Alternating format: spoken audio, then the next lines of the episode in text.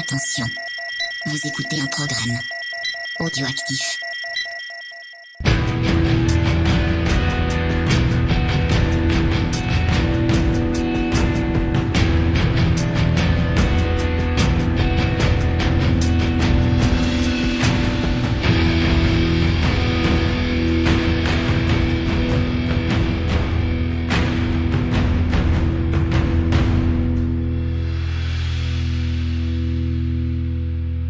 Camarades Bourrinos, bienvenue pour ce nouvel épisode de Scoring, Scoring régulier comme une... euh, pas régulier du tout ces derniers temps, euh, puisque je crois que le dernier qu'on a diffusé c'était l'épisode avec euh, Heroina, plein de retours super positifs, donc euh, merci pour tous, tous ces partages, tout cet amour lancé, puis pour la découverte pour certains de ce groupe très sympathique.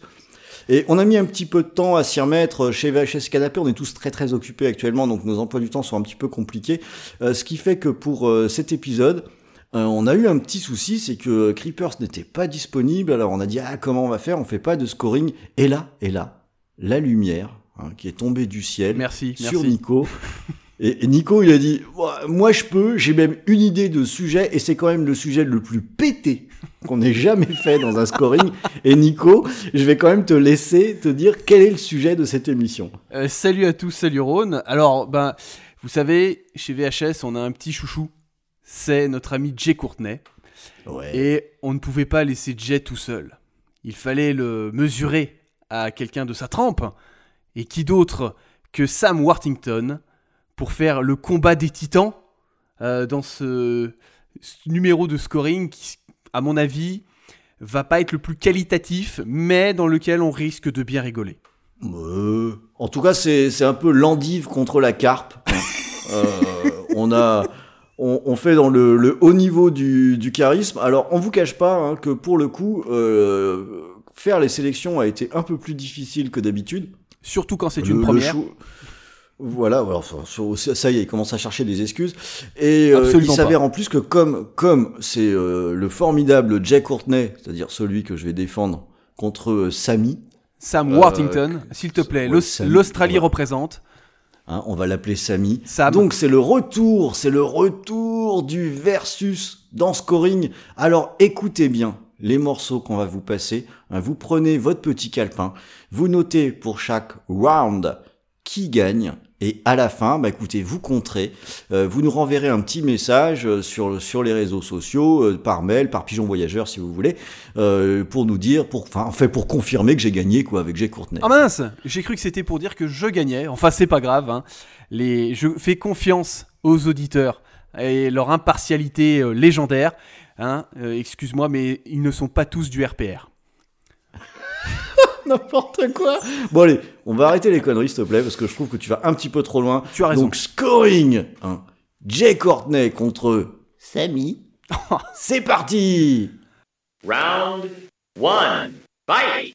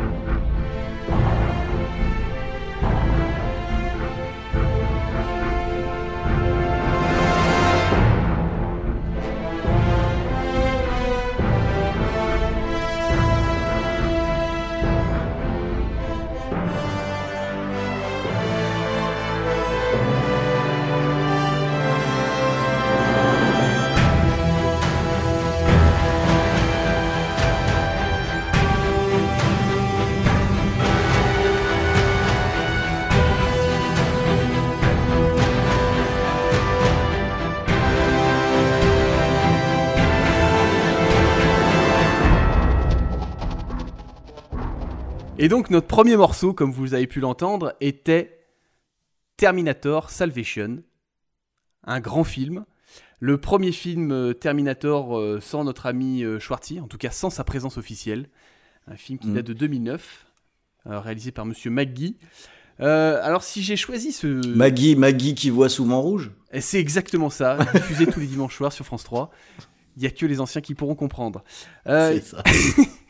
et il s'agit d'une d'une musique de, de Danny Elfman, euh, qui est quand même assez connu dans le milieu. C'est pas le, c'est pas le dernier arrivé. Il est euh, assez euh, souvent euh, rattaché à notre ami Tim Burton pour la plupart de ses bandes originales. C'est C'est- vrai. C'est pas le compositeur que je préfère. Et euh, bon, on, on sent que c'est difficile. Parce qu'il faut passer derrière Brad Fiddle, mais en même temps, il ne pouvait pas euh, faire un copier-coller parce que ça se serait vu, ça se serait entendu. Donc il fallait qu'il mette un petit peu de sa patte. Et le problème, c'est que, mis à part cette euh, première chanson euh, que vous avez pu entendre, le reste de la BO est quand même assez triste. Il se passe vraiment pas grand chose. C'est vraiment pour. allez, on va dire. arrondir les angles sur ce film que personnellement je n'apprécie pas plus que ça. Et si on peut toucher deux mots sur notre ami euh, Sam, eh ben, c'est que pour ce premier film, eh ben, il partage euh, l'affiche avec notre ami Christian Bell, donc ce n'est pas le pire acteur du film, à mes yeux. C'est dommage, Christian, dommage. C'est pas grave, je vais pas me faire que des amis, mais c'est pas grave, je n'aime pas Christian Bale. Je trouve que il joue encore moins bien que Sam Worthington, c'est pour vous dire. Mais Jay est là pour relever le niveau. Euh, notre ami euh, Sam n'était pas encore connu à cette époque-là. Il n'avait pas encore fait Avatar, c'est la même année. Euh, C'est un miracle qu'il ait pu devenir connu après ça. Bah, en fait, le Terminator sort euh, en juin 2009 et Avatar sort en décembre. Connaissant la post-production d'Avatar, à mon avis, il avait déjà tourné Avatar, donc c'était euh, c'était déjà sur les rails. euh, en tout cas, le nom euh, commençait déjà à circuler au niveau des, des majors américaines.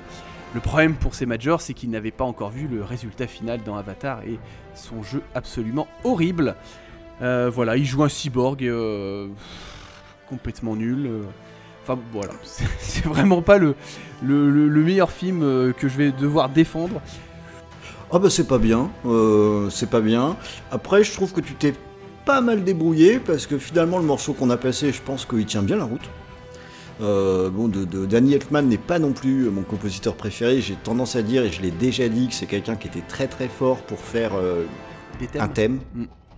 Euh, et que quand on écoute les BO, bah c'est souvent bien répétitif. C'est Ah, c'est voilà. exactement. Enfin ce déjà au moins au moins il arrive à faire des thèmes, c'est déjà pas mal et tu as été confronté à un problème qu'on va rencontrer euh, tout le long quand on a dû faire notre sélection, c'est que les bandes originales, euh, j'allais dire à partir de 2000 et ça n'a cessé de s'accélérer encore plus à partir de 2010 euh, deviennent très génériques.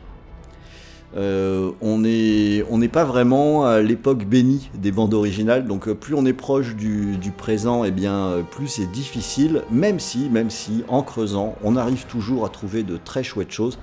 Euh, donc tu t'en es pas mal sorti, mais pas mal, mais pas mal, mais bof. Franchement, je pense que je vais faire, euh, je vais faire beaucoup mieux. Oui, bon, c'était un petit galop d'essai. Hein. Mais d'ailleurs, pour faire mieux, toi, tu vas euh, rester dans la même thématique, si je, me, si je ne me trompe. Eh ben exactement. Donc c'est à mon tour, c'est mon morceau, et tout de suite, le niveau va monter d'au moins pouf, 3, 4, 5 crans. C'est parti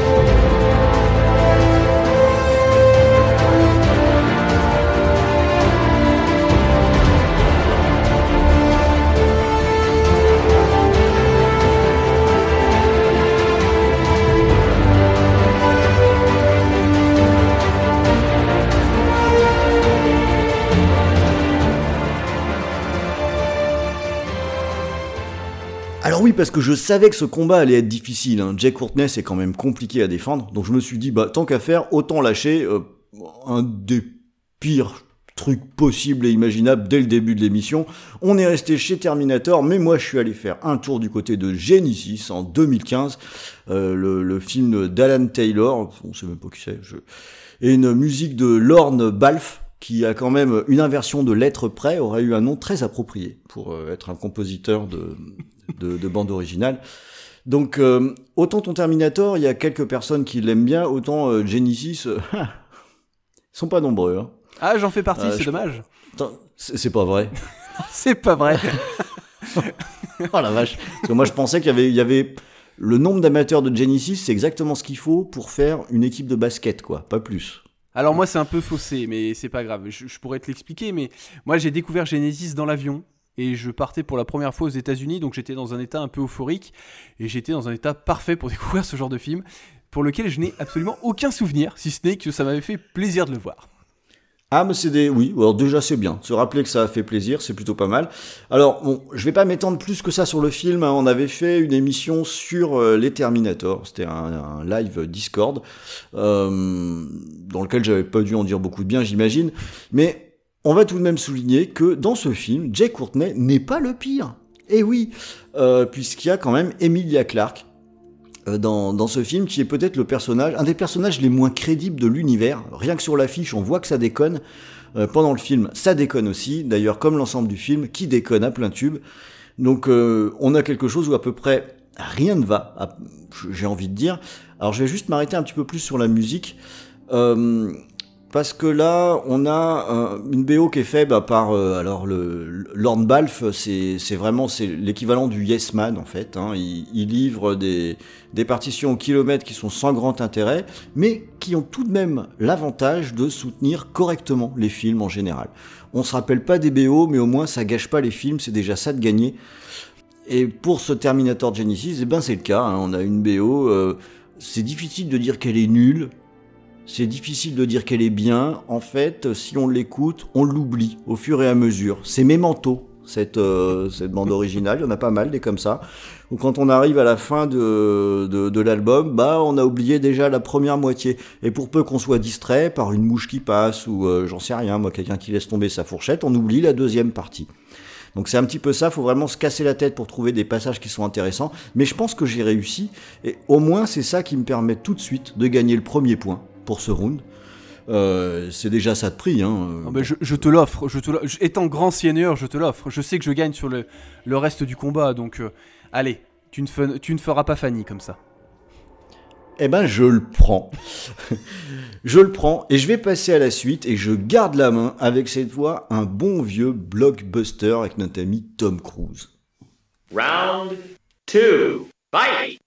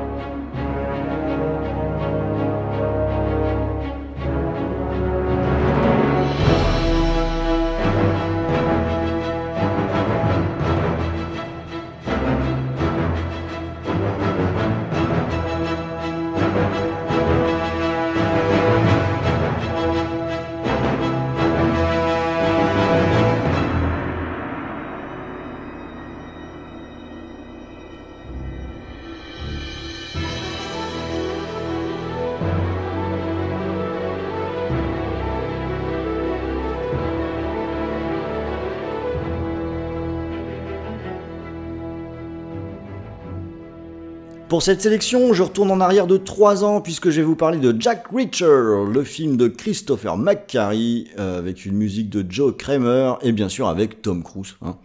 Et euh, Tom Cruise qui est quand même l'atout majeur du, du film. Et c'est là Et, qu'on euh, voit qui- que tu es quand même petit parce que tu utilises la carte Tom Cruise pour gagner des points. Dans ce genre Bah, de combat, je trouve ça purement dégueulasse. J'y peux rien si Jay Courtney a joué avec de grands acteurs. C'est comme ça. Attends la Voilà. suite. Moi, le mien a dû, a dû faire face à Christian Bale. Euh, Excuse-moi, c'est là où on voit le talent des acteurs. C'est pas en, en- en Ouais, étant en face ça, de très ça. grands acteurs. C'est Bah. tellement facile.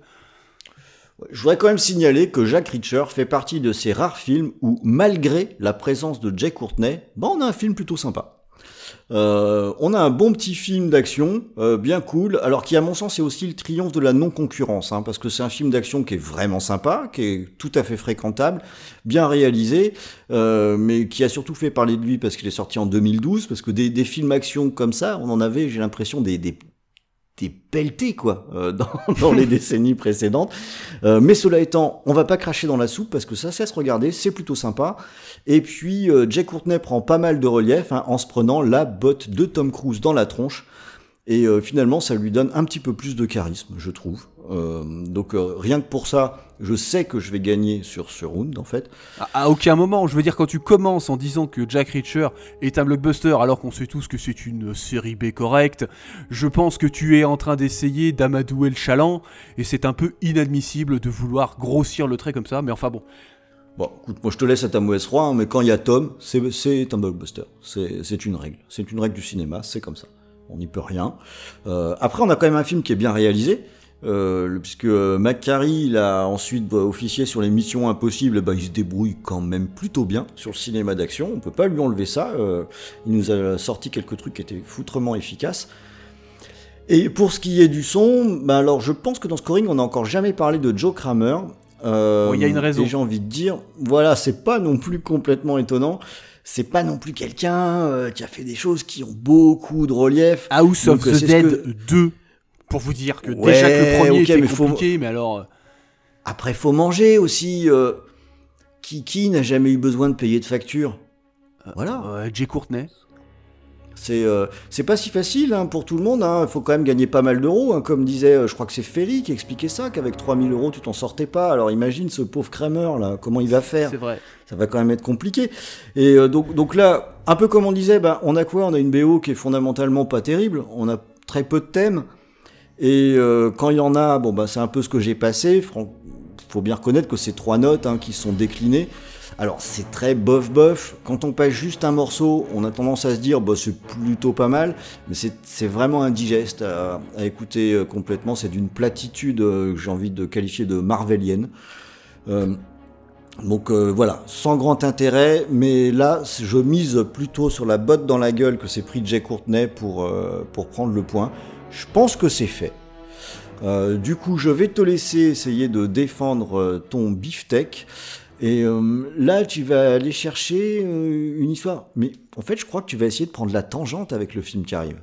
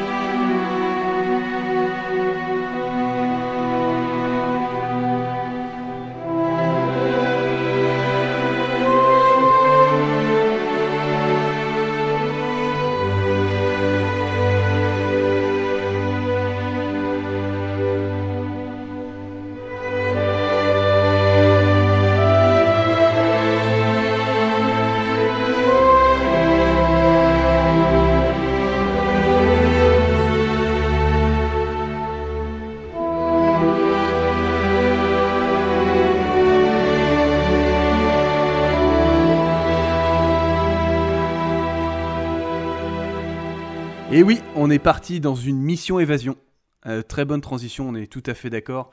Un film de 2002, et alors si toi tu as envie de jouer la carte Tom Cruise, je joue la meilleure carte que toi, c'est-à-dire Bruce Willis, quand il en avait encore quelque chose à foutre de sa carrière. Et En aussi, 2002, il y en avait. bien sûr qu'il en avait, il était encore là, le petit Bruce. Et de toute façon, même maintenant, si on enlève certains films qui peut-être viendront après, je n'en dis pas plus, euh, notre ami Bruce est quand même toujours dans les bons coups. Il y avait aussi le très bon Colin Farrell que j'adore. Hein. On aurait pu le mettre dans, cette euh, magnifi- dans ce magnifique combat euh, parce qu'il n'a Oui, pas non plus Dans le genre cabotinage, il se pose là. il se pose là. Et donc, j'avoue qu'il était très difficile de trouver des musiques et des films intéressants avec nos deux acteurs du jour. Et donc, Sam Worthington apparaît donc normalement dans Mission Évasion. Il paraît. Euh, Ah, l'escroc Bien sûr, bien sûr que je suis un escroc. Euh, j'ai plusieurs. En fait, j'ai vu ce film euh, en vidéoclub. J'ai un bon souvenir de vidéoclub de ce film, euh, qui était pas, pas mauvais. Donc ça fait environ 20 ans que je n'ai pas vu ce film, donc je ne peux pas vous dire si ça a vraiment bien vieilli. Et au même titre que si notre ami Sam était vraiment bon dedans, ou si on ne le voyait que passer la serpillière, je ne sais pas. Mais en tout cas, c'est toujours plus de charisme qu'un Jay Courtney. Et je voudrais quand même un peu m'arrêter sur la musique qui est, euh, qui est de Rachel Portman. Et c'est pas souvent dont on parle de compositrices euh, dans les musiques de films, c'est très souvent des compositeurs. Il y a très peu de compositrices, euh, en tout cas, qui sont, fait, vrai. qui sont fait une place. Mm. Rachel Portman, c'est un petit peu la, la John Williams au, au féminin, c'est vraiment la compositrice qui a, qui a une, une vraie belle carrière. Elle a d'ailleurs gagné un Oscar en 97 et euh, c'était la première, à- à ga- la première femme à gagner un Oscar de la meilleure musique. Maintenant, on a un petit peu plus de, de femmes qui commencent à arriver dans le, dans le métier, avec euh, Hildur euh, Gona-Dottir. Qui, qui a joué dans Le Seigneur des Anneaux, non? C'est très drôle. qui a surtout fait la musique de Tchernobyl et, euh, et de, de Joker, euh, un, un chef-d'œuvre.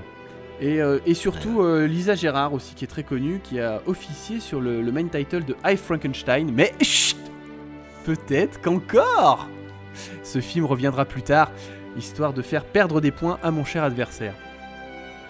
Voilà, c'est un peu tout ce que j'avais à dire. La BO est pas mauvaise, on est vraiment dans le standard des, des films euh, de guerre. c'est pas désagréable à l'écoute. Euh, Je trouve que ça se tient, moi. c'est ça, ça reste, euh, ça reste bon. J'avoue que j'ai souffert sur d'autres bandes originales dans, dans ma sélection. Et donc du coup, je vais quand même garder la main pour le round suivant. Round three. Fight!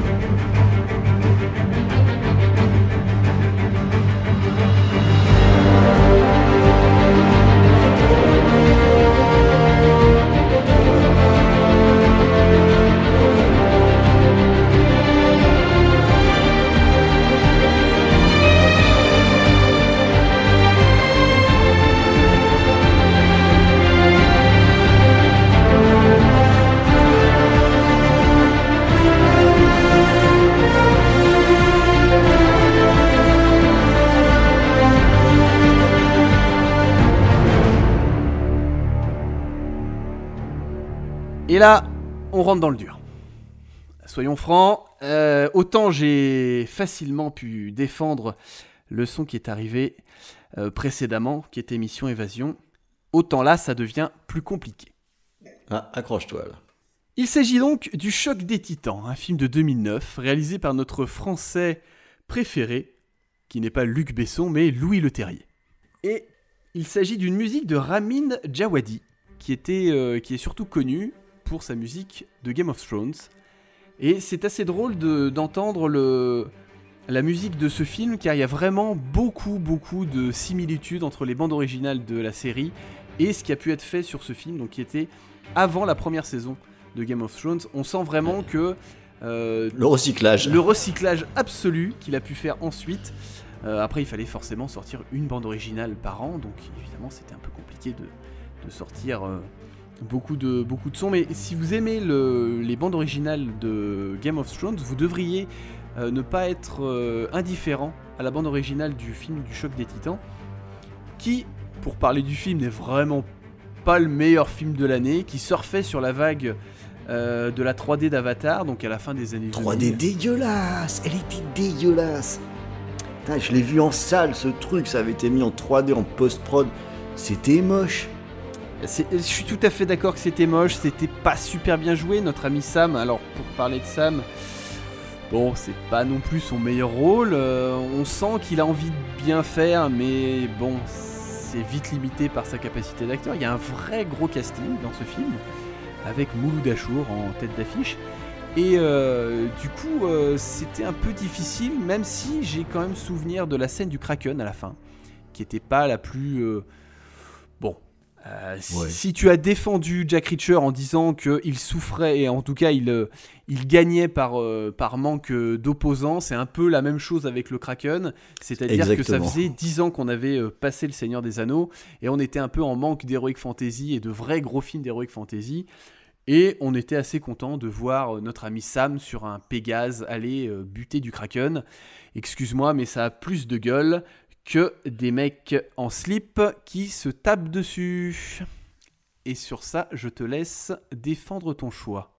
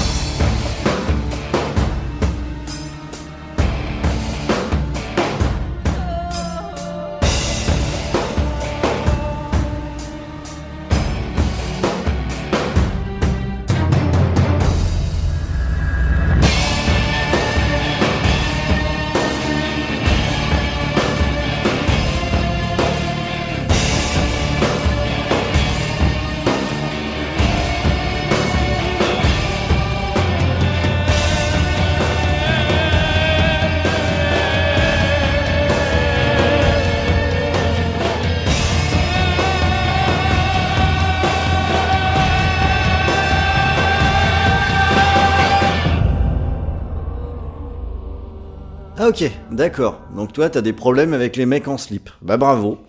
Bravo. Et ben moi, je m'en fous, parce que là, je vais vous parler de Spartacus, le sang des gladiateurs, hein, Blood and Sand, qui est une série de 2010 que je n'ai pas vue. Donc ça va être très facile à défendre cette histoire. Euh, j'ai cru comprendre que c'était il y avait plusieurs saisons, donc ça c'en est une, ou en tout cas il y a Jay Courtenay, donc j'ai découvert ça, je me suis dit tiens tiens dans Scoring on a l'habitude de passer euh, si possible un truc qui vient d'une série, bah il y en a une parfaite, je vais écouter, je me suis dit mais il est pas mal ce morceau. Il a la pêche, ça a l'air bien. En plus, je regardais gentiment une petite vidéo sur YouTube pour voir de quoi il était question. Euh, je vois effectivement beaucoup de types euh, avec euh, des petites jupettes et des, des bras très huilés. Surtout Euh, des effets vois- spéciaux très moches.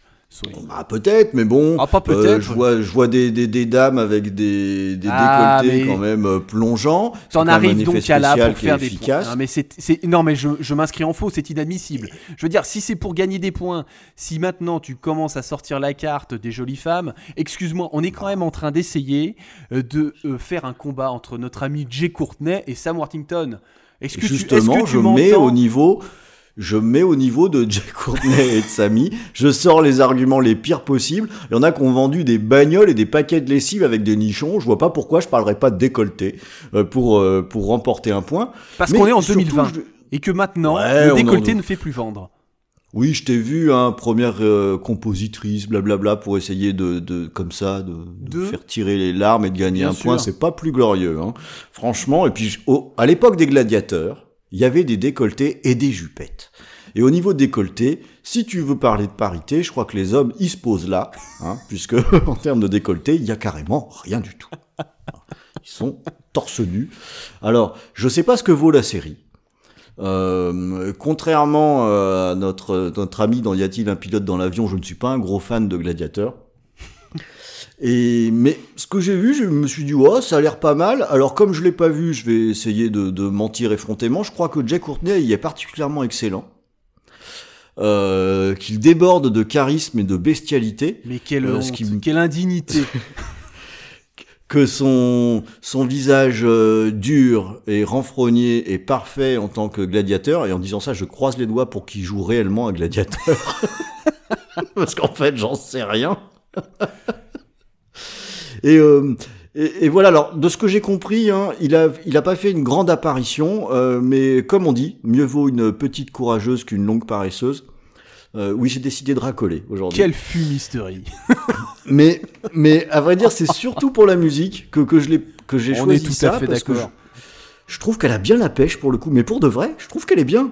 Je suis d'accord. Euh, Il y a des espèces de, il y y a des chants orientaux qui viennent dedans, qui renforcent le truc, c'est péchu. Euh, c'est euh, Joseph euh, Loduca qui est, qui a composé ça. ça explique beaucoup de choses. C'est voilà, sûr que c'est le plus facile de défendre. de Evil Dead. Exactement. C'est toujours plus facile de défendre une musique quand c'est Joe De Luca que quand c'est Joe Kramer. En attendant, on gagnait point, on gagnait point, c'est comme ça. Alors le sur, euh, sur cette histoire de gladiateurs, il y avait euh, Sam Raimi qui lui aime les gladiateurs, euh, qui était à la production. Donc je suppose qu'il a appelé son copain, a fait écoute, il y a deux trois bifetons à prendre. Si tu peux me, me faire un générique qui, qui claque un peu, c'est ce qu'il a fait. Euh, je trouve que ça fait du bien. Ça nous met euh, un, un beat un petit peu péchu dans cette sélection. Ça me fait un point. Donc c'est gagnant-perdant. Ouais, c'est comme ça qu'on dit. Euh, moi, je trouve que c'était vraiment le, le choix idéal. Et tu sais quoi, Nico? J'en avais besoin de ce choix idéal parce que je vais garder la main pour la suite. Et là, ouais, je suis pas super, euh, super fier de moi. Round four. Fight!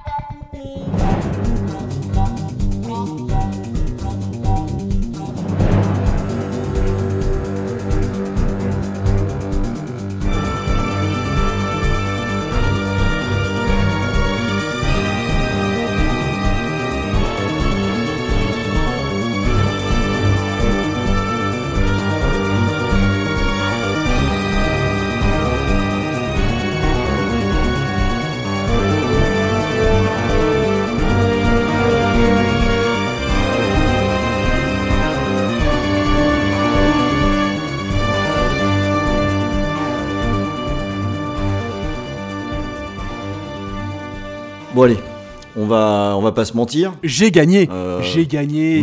En face, j'aurais même pu mettre un film sur le Monopoly. Que face à ça, je peux gagner de toute façon. À aucun moment, je ne peux perdre. Et alors, j'attends vraiment tes arguments. Et tu sais quoi? Bon, Je me tais. Ok, ok, je, je, je vais en trouver parce que bon, déjà mes arguments c'est que les auditeurs attendaient ce moment. Quand ils ont vu la vignette avec Jay Courtenay, ils savaient qu'on allait devoir en passer par là. Et voilà, c'est maintenant. Vous venez d'écouter un morceau du film Die Hard. Ah non, non, non, non, non, non, non, 5. non, non, non. Tu, euh, tu ne peux pas dire que c'est un film. Je- tu peux dire ce que tu veux, cette chose, ce machin, mais ne dis pas que c'est un film. J'ai- dit que je me taisais, mais c'est difficile quand. euh, Tu- tu- bah, bah, voilà, c'est ça. Alors si, si je peux même pas parler, monsieur, Oh franchement, euh, ça va être compliqué. Quelle hein. honte. Oui, tout ça. Quelle honte. Donc Die Hard 5, A Good Day to Die, hein, un film de l'excellent John Moore de 2013, avec une musique, excusez-moi, c'est pas n'importe qui, de Marco Beltrami, quand même. hein. Quel homme. Et là, on peut quand même dire que, en fait, je sais pas quoi dire, parce que c'est pas juste mauvais, évidemment, Die Hard 5, c'est une espèce de maître étalon de la médiocrité. C'est vraiment un problème. Alors je pense que c'est pas le plus mauvais film de, de ma sélection, mais pour moi c'est le pire parce qu'il est insultant, ce, ce film, pour les spectateurs. Et naturellement, bon, Jack Courtney, hein, je ne vais pas inventer euh, l'eau tiède, il y est euh, catastrophique. Euh, il, il fait preuve d'un charisme absolument inexistant. Quand il y a le générique de fin, on a oublié à quoi ressemble son visage. Euh, je pense que si Bruce Willis, qui lui-même est lamentable dans le film, avait joué avec, euh, avec un porte-manteau, une botte de foin, un poireau, bah, ça aurait peut-être été mieux. Euh, Il faut donc- rappeler que Bruce Willis dit- était déjà excellent dans Mission Évasion. Il avait déjà tout donné dans ce film-là face à Colin Farrell. Donc à un moment, tu peux pas non plus lui demander de sauver tous les petits jeunes. hein. C'est un peu, Alors c'est un oui, peu je- je honteux de tout mettre sur le dos de, de Bruce Willis. Mais en fait, j'ai une théorie, je pense que Jay Courtney, en fin de compte, est absolument excellent, c'est juste qu'il n'est pas aidé par le réalisateur euh, John Moore, hein, euh, qui avait tout de même fait euh, Max Payne avant. Et qui était Voilà. pas si mal. Max Payne, en fait, tu déconnes, c'est- une purge. Alors, je vais donc défendre Max Payne, mais ce n'est pas le sujet, donc c'est dommage. Je garde mes arguments. Mais bon, Mark Wahlberg, Mila Kunis. Oh, putain, c'est moche, c'est nul, c'est chiant, ça va pas du tout. Non, c'est pas bien. John Moore, c'est une catastrophe, il est réel En- comme moi, je encore, suis maçon. encore une personne qui a joué aux jeux vidéo et qui était déçue. Enfin bref, venant Ouais. d'une personne qui me défendait Doom Annihilation il y a encore quelques semaines, hein, tes goûts douteux ne me font plus, euh, ne me font plus peur maintenant. Je ne tomberai pas dans ce piège, je vais plutôt me concentrer sur la musique de Die Hard 5, hein, parce que Marco Beltrami tout de même, c'est du sérieux, hein, c'est quelqu'un qui tient la route, sauf évidemment quand il décide de pas se fatiguer, ce qui est le cas sur cette BO, puisque là, ça ne va pas non plus. On a donc une BO qui est complètement passe-partout, euh, qui, est, qui est idéale pour euh, passer l'aspirateur, par exemple, c'est très bien. Ou la tondeuse. Mais... La tondeuse avec le. la Parce que tondeuse, du coup on entend très ça. peu la musique. C'est ça, ou même si on l'entend, en fait, il se passe quand, l'album est terminé, on met du temps à réaliser qu'il est terminé. On, on s'en est pas rendu compte parce qu'on était euh, occupé à autre chose. Donc je, je reconnais, je reconnais tout à fait que j'ai vraiment peu d'arguments pour gagner un point sur ce round. Euh, si ce n'est que voilà, je me suis bien battu, j'ai quand même réussi à sortir un morceau qui, je pense, est correct euh, de, de cette BO. Euh, c'est déjà ça. Si ça se trouve, c'est le seul truc de correct de la totalité du, du film. C'était la question que j'allais Euh. te poser parce que vraiment, je, je, vra- je trouve aucune chose à sauver dans ce, dans ce naufrage absolu, euh, que ce soit au niveau des acteurs, de la direction artistique, artistique au niveau de la musique, au niveau de l'histoire. Il y a vraiment absolument rien et euh, je ne comprends pas l'intérêt de cette chose. Voilà, il y, a- il y a ce morceau qui est la deuxième piste, qui est pas trop mal. J'en ai mis un autre pendant qu'on parle, que je trouve aussi euh, acceptable. Voilà, acceptable. Oui, hein, donc en gros, pas euh, défendre ça avec une Donc fourche. tu es en train de me dire que tu mets quand même dans cette émission deux morceaux de Die Hard 5 et on va pas me dire que tu vas pas faire du forcing après ça. Voilà, je- je- j'accepte ma défaite sur ce round. Allez, par principe, euh, je te passe la main quand même. De toute façon, tu vas rester euh, dans, dans le bourrinage, même plus bourrin que jamais avec le morceau qui arrive.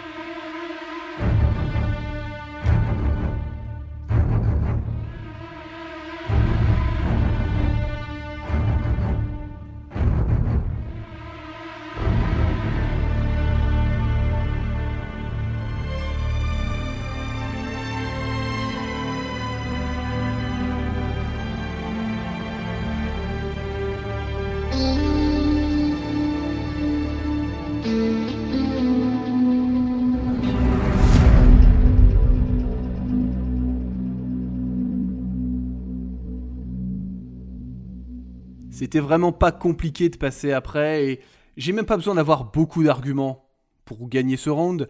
Juste euh, pour les euh, gamers qui sont avec nous, vous aurez reconnu la musique de Call of Duty numéro 2, un jeu sorti en 2012, une musique de Jack Wall, euh, dans lequel notre ami Sam Worthington a un rôle. il était déjà dans le premier Call of Duty. Alors j'ai choisi le thème de son personnage. Il joue un fusil.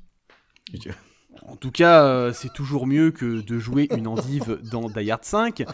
Et euh, le truc, c'est que Call of Duty reste quand même une grande euh, licence vidéoludique qui a ses fans, qui a ses détracteurs, chose que je peux comprendre. Mais l'une des choses qui est très souvent reprochée au jeu Call of Duty, c'est le fait qu'il y ait beaucoup de cinématiques et qu'il y ait très peu de phases de jeu. Et ce qui est parfait quand on fait une émission comme la nôtre où on parle de films. Vrai. Donc forcément, c'est un peu une sorte de film avec quelques petites actions pour éviter que tu t'endormes devant euh, une œuvre de euh, Sam Worthington. Et c'est très intelligent de faire ça. Chose qu'il n'y a pas avec Jay Courtenay. Évidemment, lorsqu'on lance quelque chose avec Jay Courtenay, on est obligé d'attendre sur un canapé et de s'endormir et de rarement aller plus loin que les dix premières minutes. Donc, je, te préviens, je me, bats, je me battrai pas sur ce round, hein, donc euh, vas-y, profites-en. Mais tout à fait, mais tout à fait. Et donc, Call of Duty euh, est un FPS euh, de bourrin, tu l'as dit, hein, vraiment, il n'y a pas d'autre terme. ça se passe en Afrique le 2, si je me rappelle bien. Le 2 se passe en Afrique, c'est exactement ça. Hmm. Et donc notre ami Sam Worthington fait donc joue un militaire qui aide notre, notre héros dans, dans le jeu. Voilà, c'était histoire de mettre un petit jeu vidéo dans, le, dans la sélection, ça permettait aussi de varier et de se rendre compte que... De, de, se rendre compte qu'il n'y a qu'avec ses avatars qu'il arrive à rallier les foules. Et eh ben, c'est vrai que euh, pour avoir un peu de charisme, ça aide de passer euh, avec un filtre euh, d'ordinateur. Mais bon, comme tu l'as dit, sachant que tu as complètement abandonné le combat sur ce round, ce serait un peu petit de ma part de me battre. Et donc je vais passer directement à la chanson suivante et au round suivant. Round 5. Fight!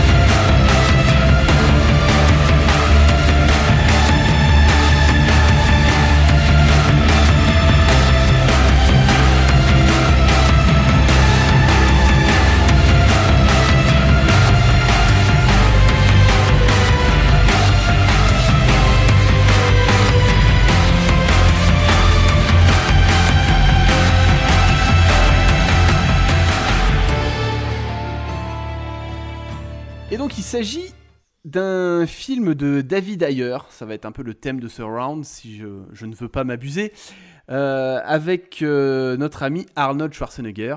Encore, il est toujours là, notre ami, le, grand culturiste autrichien. Euh, un film de 2014, c'était un peu son retour, qui a déçu beaucoup de monde. pour être franc, j'ai vu ce film quand il est sorti et j'ai très peu de souvenirs. C'était vraiment pareil. C'était vraiment et au même titre que la musique que j'ai choisie, Euh, c'est vraiment pas la meilleure bande originale qu'on aura eue euh, sur, sur cette sélection. Euh, je trouvais que le titre était un peu punchy et que c'était assez agréable, mais on est vraiment sur euh, de, l'habillage pur. Euh, après, il s'agit évidemment d'un film de David Ayer, un réalisateur que je n'apprécie pas plus que ça.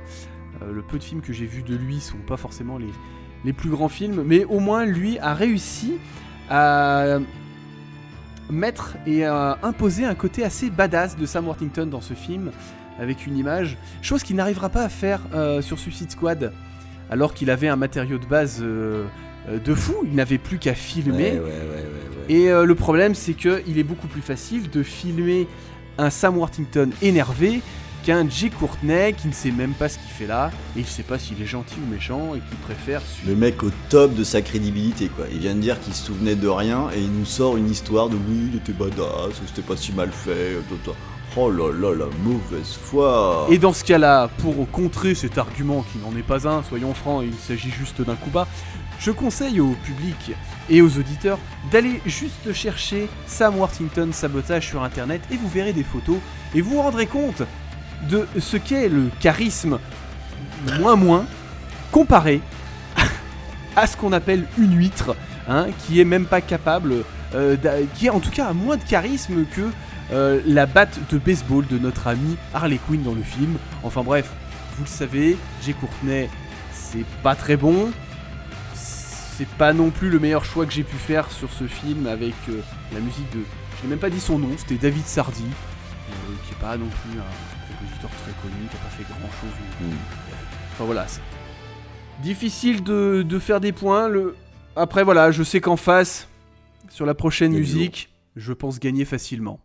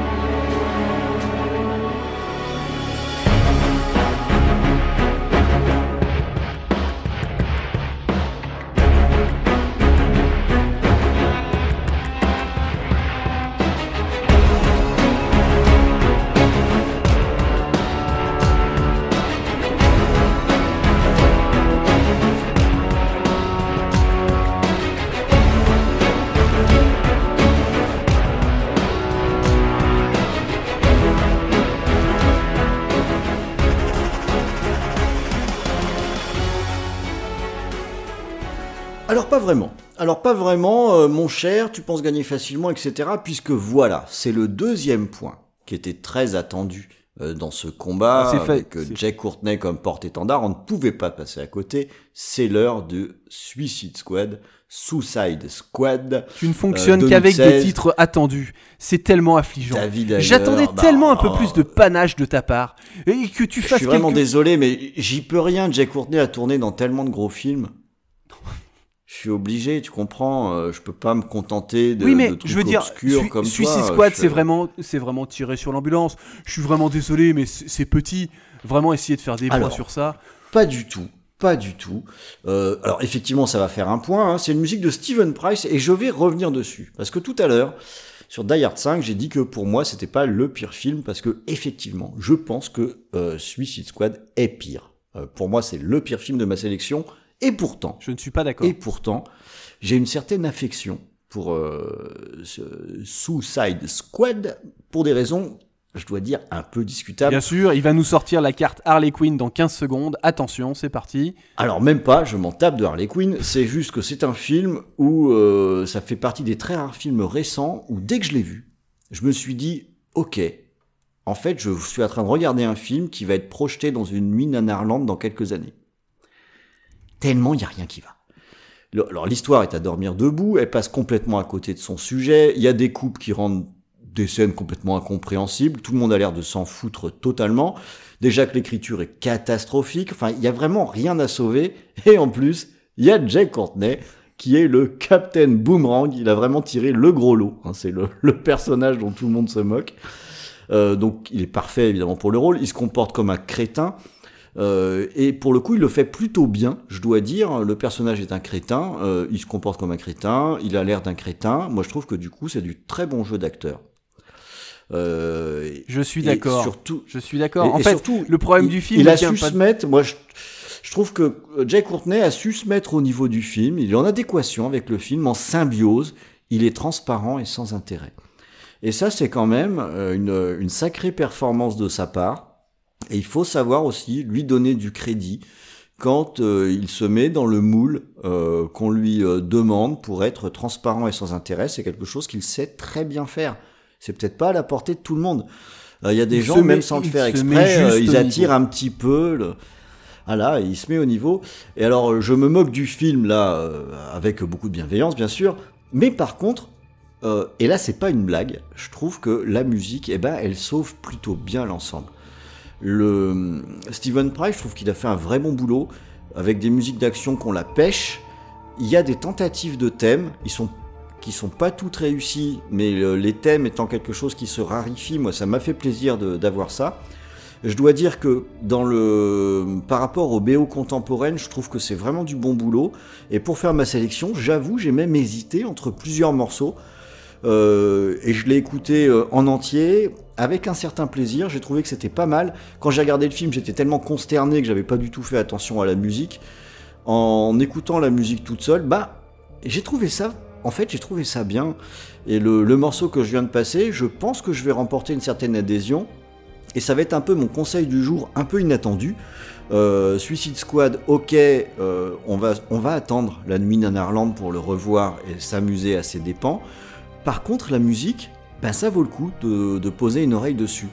Euh, la pochette est épouvantable, elle est très moche, euh, mais en attendant, euh, il y, a, évidemment des, chansons utilisées, mais l'OST en tant que tel, c'est de la bonne qualité. Je trouve que c'est bien. Je trouve que celui qui a fait le boulot sur ce film, c'est Steven Price avec la musique. Et comme on est sur une émission qui parle de cinéma et de musique et dans un combat acharné, là au niveau musique, bah, je gagne plutôt facilement, je dois dire. Euh, je- J'en suis désolé, hein, Ah, je je- un petit je peu d'opposition, mais Je suis totalement d'accord euh, que j'ai euh, sur ce round en tout cas, c'est la musique la plus faible que j'ai que j'ai choisie. C'était vraiment celui-ci. Moi, je suis vraiment sur une musique générique. J'avais une question parce qu'il y a vraiment il y a deux BO sur Suicide Squad. Il y a le score de Steven Price et il y a Oui. une euh, compilation aussi de, de musique. euh, euh, hip-hop et si vous êtes fan de hip-hop, je pense que vous devriez y jeter une, une oreille euh, avec du Action Bron- Bronson par exemple euh, avec oh, c'est bien, lui il est bon lui. et bah oui Euh, c'est pour ça que bon. c'est pour ça que je vais très certainement t'accorder le point sur Suicide Squad parce que le- au niveau de la musique on est loin du naufrage annoncé et en tout cas de toutes les euh, Mm. mauvaises choses qu'on entend sur ce film il y a au moins Ouais, cette même surprenant. il y a même cette partie qui est vraiment à sauver. Euh, J'avoue écouter euh, de temps en temps la BO euh, de Suicide Squad parce que c'est pas si mauvais que ça. Et voilà, hop, alors un point de plus dans mon escarcelle. Et on va passer au prochain round. Euh, je garde la main et cette fois-ci, Jay Courtney va aller dans le monde du fantastique et de l'horreur. Round six. Fight!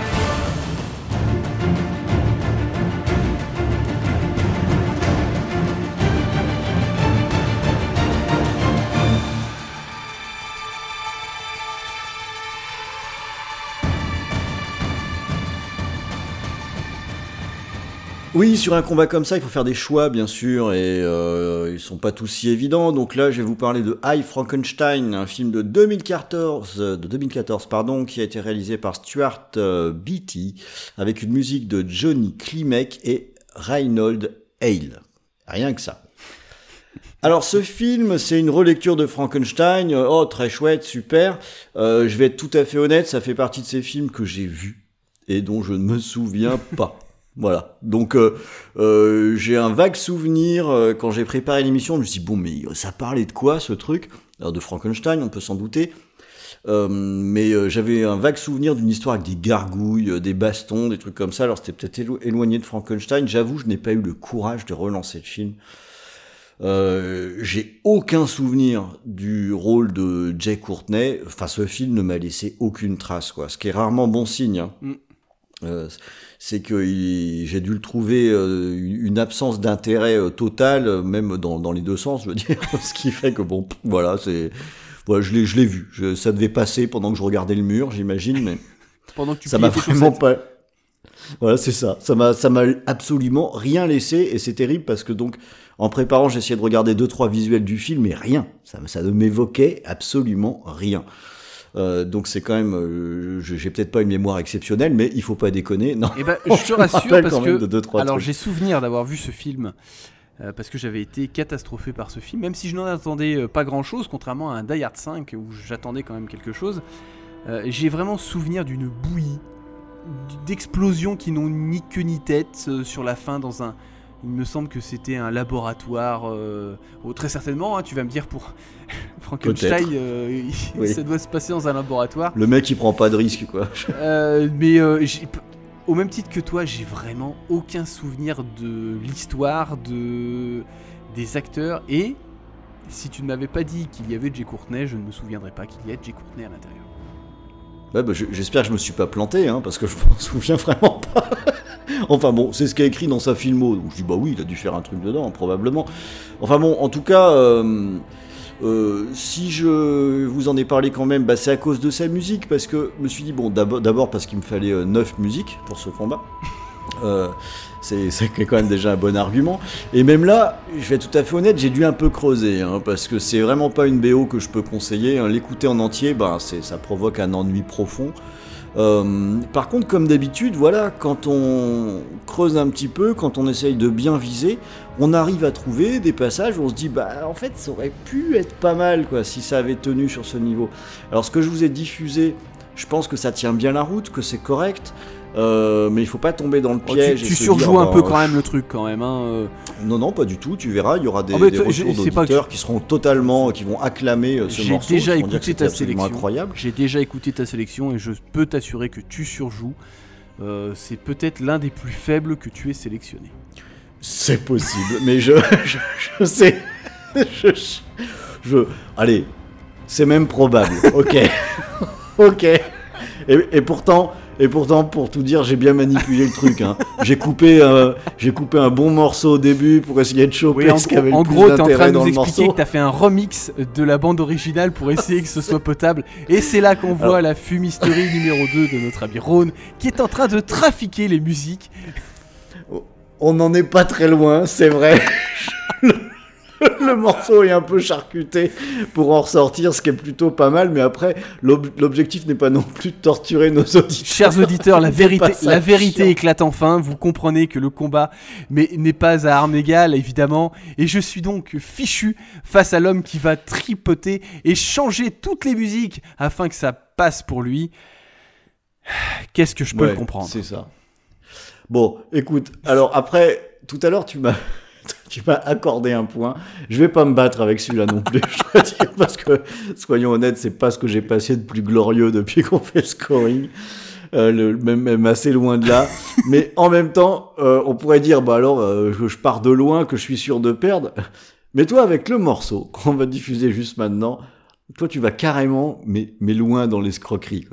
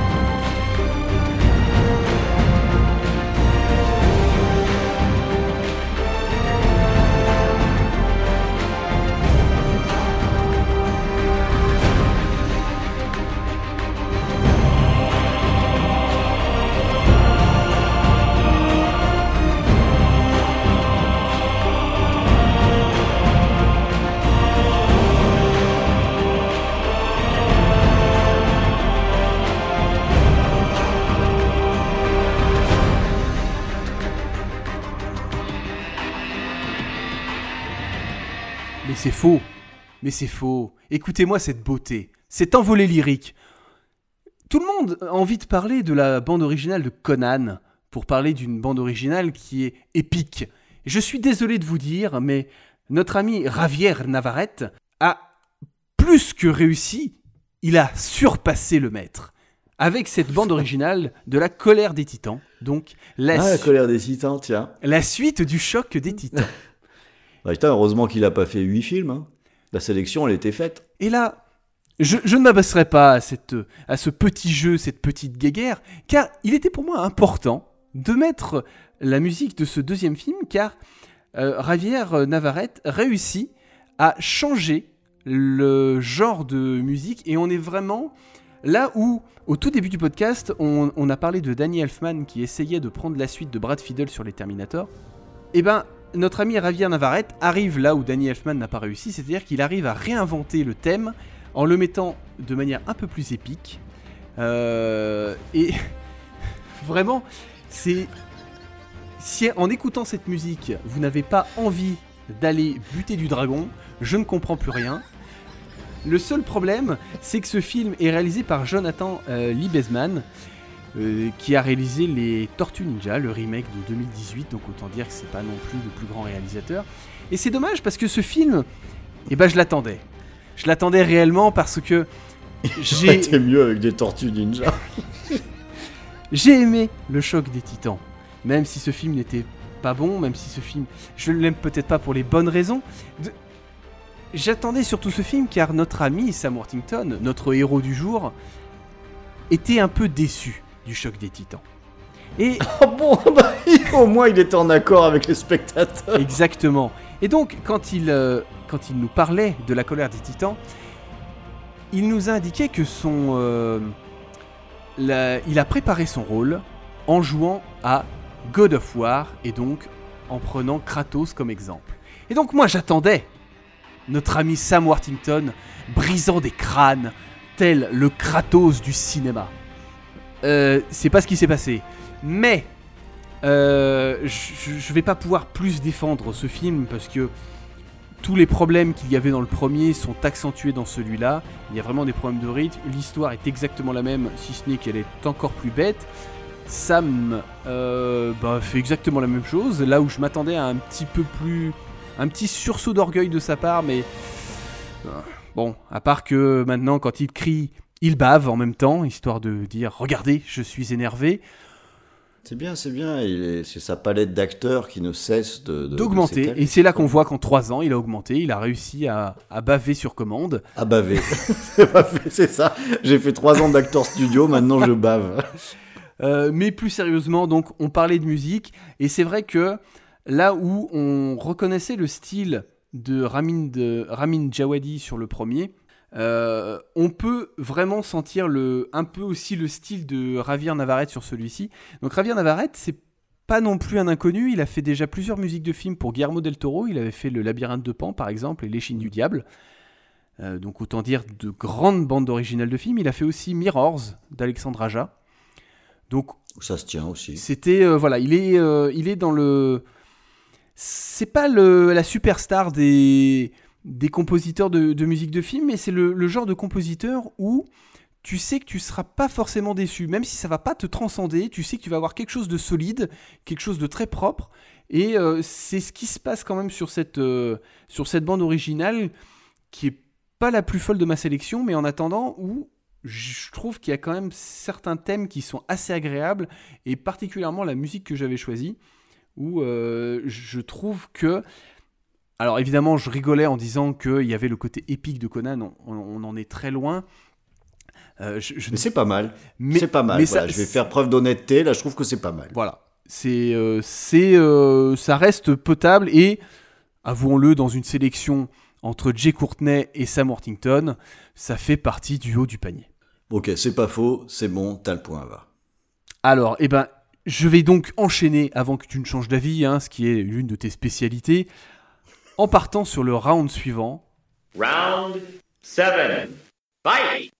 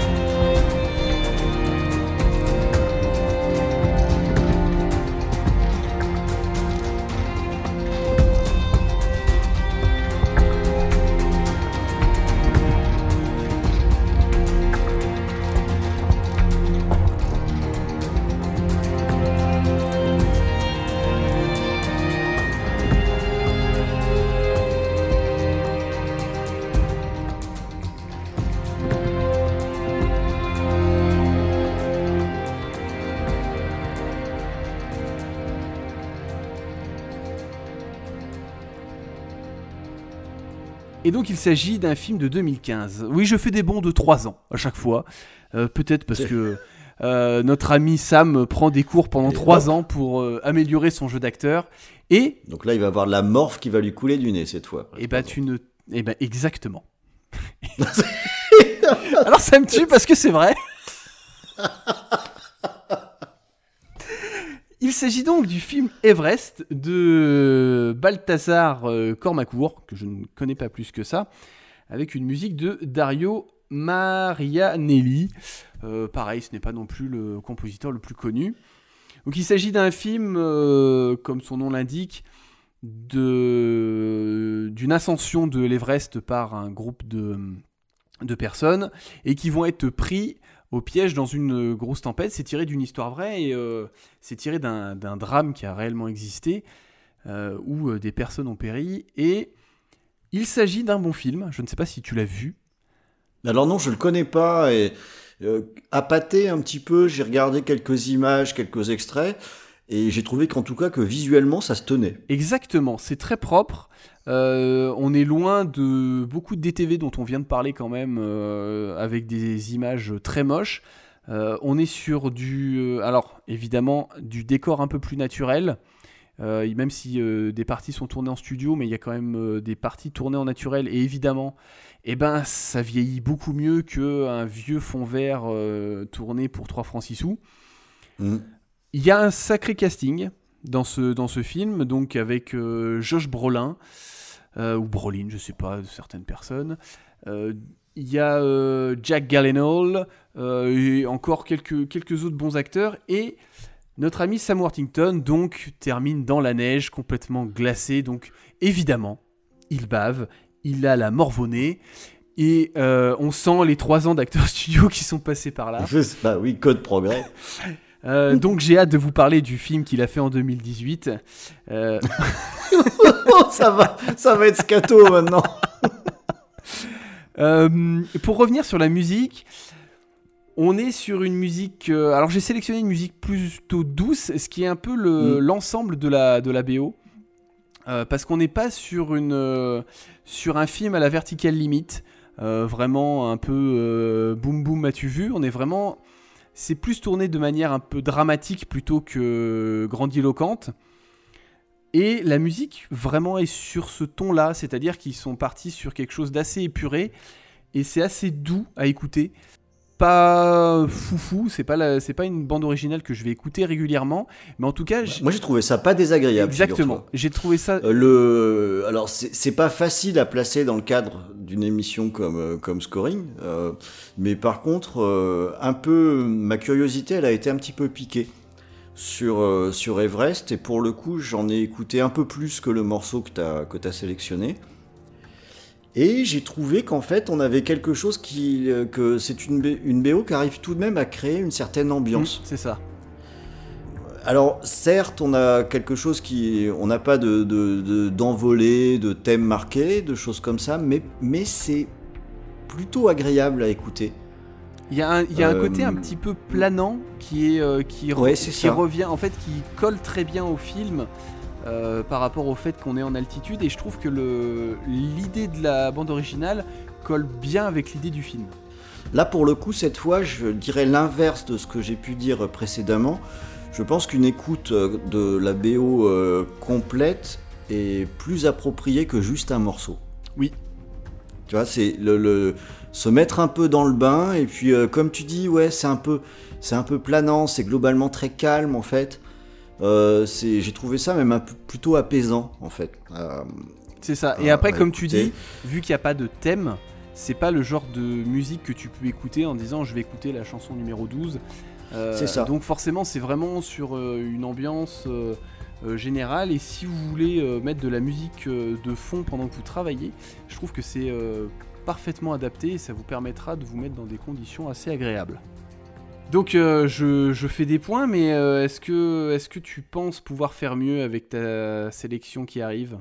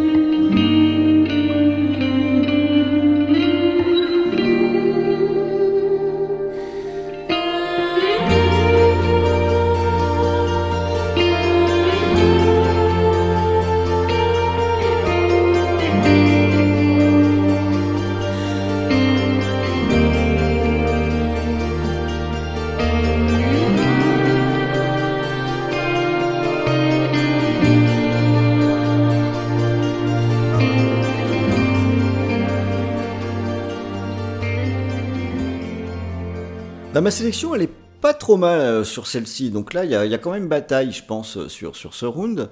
Euh, je me suis attardé sur le film Divergente, qui est un film de 2014 de Neil Burger. euh, avec un compo qu'on connaît bien. C'est le hein, frère de a déjà Quiz. diffusé plusieurs fois. Oh oui, c'est ça, bravo. Merci, merci. Ah, Alors là, j'ai envie de dire bravo. Euh, et c'est c'est une BO de Junkie XL. Euh, qu'on a déjà dé- diffusé à plusieurs reprises. Euh, je reviendrai sur lui un petit peu plus tard. Bon, deux mots sur le film. hein. On est euh, sur un de ces films qui fait partie de la grande vague qu'on a eue à un moment donné. J'ai l'impression que ça s'est un peu calmé de d'adaptation de bouquins de SF pour ados. Il y avait une grande mode là-dedans. Alors, euh, ayant une fille qui aimait bien ça, j'étais plutôt au fait de, de, de- de ce qui sortait euh, au cinéma et en bouquin. Euh, donc autant dire qu'on a une histoire hein, qui est hyper caricaturale, hein, avec euh, dans une société où tous les gens sont, on- sont mis dans des cases, dans des catégories, et puis l'héroïne en fait, eh ben pas elle, elle est hors catégorie. Oh quelle surprise Et donc on a on a un message qui est quand même euh, bon qu'à la fois très simple, mais ce qui est pas un problème les messages simples, mais qui est totalement bancal, hein, puisque le film nous amène à créer une nouvelle catégorie pour les gens qui sont hors catégorie, donc euh, allant complètement à l'encontre du propos de base. Mais bon, c'est un petit peu habituel dans ce genre de littérature et de, de, de films qui finalement euh, ont bien du mal à sortir de leur carcan. Alors, est-ce que ça en fait un mauvais film? Bah, bah, bah, Pas vraiment. Est-ce que ça en fait un film bien? Bah, bah, Pas vraiment. bon, C'est alors, un film bobo. on est sur, on est vraiment sur un. Moi, je trouve que c'est- c'est vraiment l'illustration, ce genre de film, du film de consommation. En fait, il aurait très bien pu être produit par Netflix. Quoi. Si s'il était sorti plus tard, on a euh, le- les cases sont cochées les unes après les autres. C'est c'est très plan-plan. euh, Il y, a, il y a zéro surprise. C'est correctement fait, euh, mais sans intérêt. Voilà. Et euh, et à nouveau, euh, bravo Jay Courtney, puisque lui aussi, il est euh, sans intérêt et transparent, sans relief, euh, sitôt vu, sitôt oublié. Donc euh, à nouveau en totale adéquation euh, avec, le, avec le film, finalement, c'est ça les rôles qui lui vont le mieux, hein, c'est sur les films qu'on oublie. En fait, que là, en fait, il- il- je, je commence à me dire que je vais perdre parce qu'en fait, il arrive à choisir ses rôles. Et c'est là où il est fort, c'est qu'il a une, il a une certaine cohérence dans sa filmographie. Et ça, c'est très difficile de Ah bah d'être aussi euh, constant dans les choix aussi discutables. Là où Bah, un, c'est son agent ça, hein. c'est son agent qui lui dit euh, là tu peux y aller, euh, on aura oublié ce film l'année prochaine. et, et, du coup il y va. Donc euh, voilà, autant dire que c'est pas le film qui va me faire marquer des points.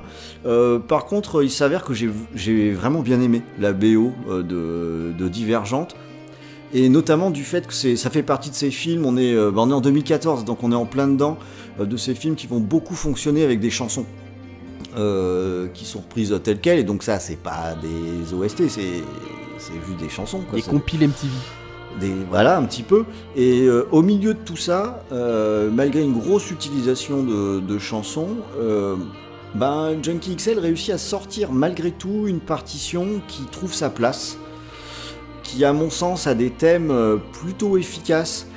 Et, et ça me fait, j'aime bien aussi entendre ça de, de sa part, parce que c'est un type qui a démarré avec des trucs qui étaient plutôt électro. Et il n'était pas mauvais là-dedans d'ailleurs. Et au fur et à mesure du temps, il évolue.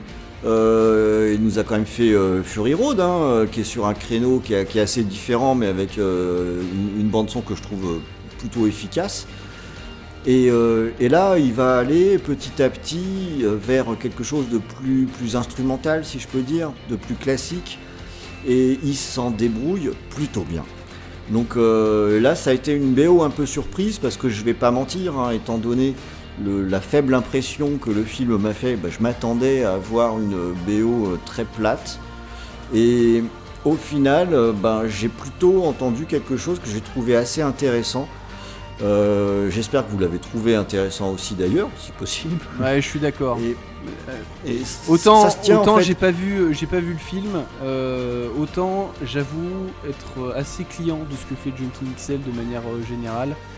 Euh, il arrive quand même, comme tu dis, euh, malgré quelque chose d'assez balisé, à, à en ressortir quelque chose et il a, il est assez, euh, assez malin pour, euh, pour t'emmener euh, juste là où il veut, là où il veut t'emmener. Tu vois, c'est euh, Ouais, ouais. c'est. Oh. T'as l'impression que tu vas écouter quelque chose que t'as entendu déjà un million de fois et il arrive sur quelques petites sonorités ou sur, euh, sur, sur euh, deux petits twists à, à- à rendre ça encore plus, intelligent. bah, tu parlais de la, de la BO de, de Fury Road. Fury Road, en fait, on est, c'est à peu près ça, c'est-à-dire qu'on est à deux doigts d'être sur quelque chose de très générique, et il arrive à faire, à faire quelque chose de, de grandiloquent. Et euh, En fait, je trouve que ça marche pas à chaque fois. Moi, je suis pas un client absolu. Je trouve que ça tombe pas juste tout le temps. Euh, mais je lui donne du crédit parce qu'il s'adapte bien à ce qu'il doit illustrer. Euh, et là, pour le coup, on a dit Fury Road. Pour le coup, ça marche, tu vois. Il Ouais. est sur quelque chose qui est bien plus métallique sur Fury Road. Là, il est sur quelque chose qui est un produit de consommation qui est adressé à des teenagers. Et c'est de ça dont il part. Et malgré tout, il se fout pas du monde. Voilà, c'est ça que j'aurais peut-être dit. Il se moque pas du monde. Il a livré euh, un, un- un bon boulot. Et finalement, le, le- je dirais que le- ce film ne mérite pas cette BO. Euh, il aurait pu. il le aurait monde pu ne avoir- mérite non, pas mais- Jay Courtney. ce que, ce que je veux dire par là, c'est que tant, tant qu'à faire un film transparent que tout le monde a oublié, euh, on a déjà évoqué des BO là qu'on oublie au fur et à mesure qu'on les écoute. Ça aurait pu être ça. Bah, il s'est quand même emmerdé à faire quelque chose de plus qualitatif et qui est pas désagréable à l'oreille. Là encore, c'est un truc euh, où ça peut très bien s'écouter. Euh, pendant qu'on est en train de bosser, je sais pas, de regarder, de trier des machins, on, on peut balancer cette BO, ce sera pas un mauvais moment, ce sera même franchement plutôt agréable. Donc euh, je t'avais fait euh, quelques compliments sur le, la bande originale d'Everest, mais je crois qu'il y a un petit peu bataille quand Mhm. même. Euh, parce que euh, là, ce que je présente, je pense que c'est pas mauvais, que ça tient bien la route, donc ah, il y a combat quand même sur ce round. Oui, hein. c'est pas les, c'est pas les plus mauvaises là. On est vraiment, Mm. euh, en- on commence à être un peu sur le haut du panier sur notre, sur notre sélection en tout cas. Ouais, je sais pas qui prépare ces émissions, mais c'est bien foutu Oh quand même. On garde des trucs bien pour la fin. J'ai hâte d'arriver à, à la fin alors. Alors avant la fin, on va attaquer le round 8. Et le round 8, je vais garder la main et à nouveau avec un blockbuster et autant que je le dise tout de suite, avec une belle escroquerie de ma part. Round 8. Fight!